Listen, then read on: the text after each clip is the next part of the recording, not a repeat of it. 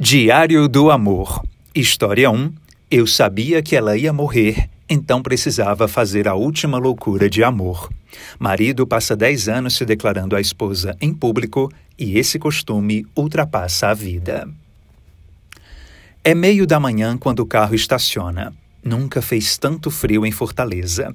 Frio teimoso e egoísta. Só dá naquele bocado de gente. Estão todos reunidos aguardando os sinais do veículo: bagageiro levantado, decoração de corações, caixa de som altíssima. Alguém para ler uma mensagem. Loucura de amor. Na quase neve da cidade, neve de saudade, esse adeus regado a romantismo. Tristeza calibrando o termômetro. Alguém morreu. Naldo, olhos de choro, está dentro da capela encarando Ana Vládia. Ela agora dorme sem medo e para sempre. Os fantasmas já foram embora. Mas talvez ouve lá fora, quando a música começa a tocar. Minha amiga senhorita, eu nunca pude lhe dizer. Você jamais me perguntou de onde eu venho e para onde eu vou. Vicente Neri rompe o caixote, voz que propaga o bem-querer. A canção favorita é também a última. Naldo sabe disso. Durante os últimos 23 anos, ele soube quais eram as canções, as palavras, os gestos. Todas as canções, palavras e gestos. Desde o dia em que conheceu Ana Vládia num parque de diversões, sentiu subir ao céu. Já estavam na capital, embora tenham nascido no interior. Canindé Semente, Fortaleza Pátria. Pouca idade ainda, os dois sonharam juntos e cumpriram. Ele com 17, ela com 13. Um ano depois, mesma casa e lençol. União. Mas ela olhava para ele e às vezes não reconhecia. Naldo exagerado, Naldo desequilibrado, Naldo sem ser Naldo. Álcool e tropeço. Onde foi parar aquele aconchego, o abraço ninho da pessoa preferida? Vládia respondeu com a vida. Fez sacrifícios, descobertos pelo marido tempos depois. Naldo lembra de ouvir ela contar para as amigas quando tudo passou.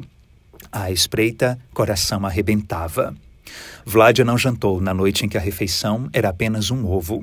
Omitiu a fome para dar de comer ao companheiro e aos três filhos. Julgou que precisavam mais do que ela. Possível que tenha chorado, camuflado a dor no travesseiro.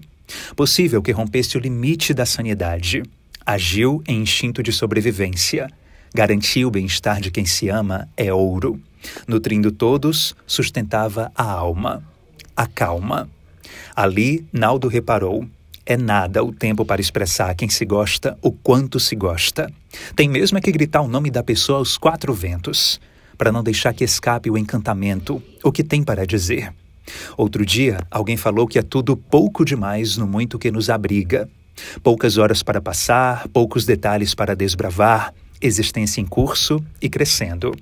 Que seja agora a hora de afundar no seu alguém. Uma década de loucuras de amor. Todo aniversário, dia das mães, bodas de casamento e adiante foi a mesma coisa. Tradição em cor vermelha. Vizinhos já sabiam, população se preparava. Mas Ana Vládia era sempre surpresa quando ouvia a mensagem rompendo entre os filhos e amigos, o povo observando Naldo esticar o mundo dos dois. Era bom. Trazia sorriso, suspiros ao longe, todos tão emocionados. É nada o tempo do sentir. Tem seis anos que cada loucura poderia ser a última, porém. Vládia descobriu um câncer de mama, que se alastrou para os ossos e se alojou feito brasa, feito bala. Foi quando o universo começou a turvar. Vieram as dores, os temores e as mudanças. Cabelinho que ia, membros definhando, rompimento quase anunciado. Ela cogitou se separar para não estender o sofrer. Naldo não deixou. Se Deus permitiu a gente junto até hoje, a gente vai até o fim. Foram. Estão. Conexão que não rompe. Naldo conseguiu ouvir o último suspiro de Ana Vlad ao telefone. Conversava com o médico da Santa Casa de Misericórdia em busca de novidades quando aconteceu. Ela se foi leve e serena. Depois só peguei o carro e fui para lá, ficar do lado dela. Acariciou a testa e as mãos. Gravou a face. Ela parecia dançar de novo, brincar com as coisas que se brincam, viver mais uma vez a vida diária. Hoje, numa das dezenas de blocos do residencial Cidade Jardim, no José Walter, a casa só espelha Ana Vládia. O quarto do casal segue com a decoração feita por ela. A mesa e o sofá ainda resguardam cheiro. Os filhos sentem de um lado, o pai do outro. Naldo só queria fazer uma última loucura de amor. E fez.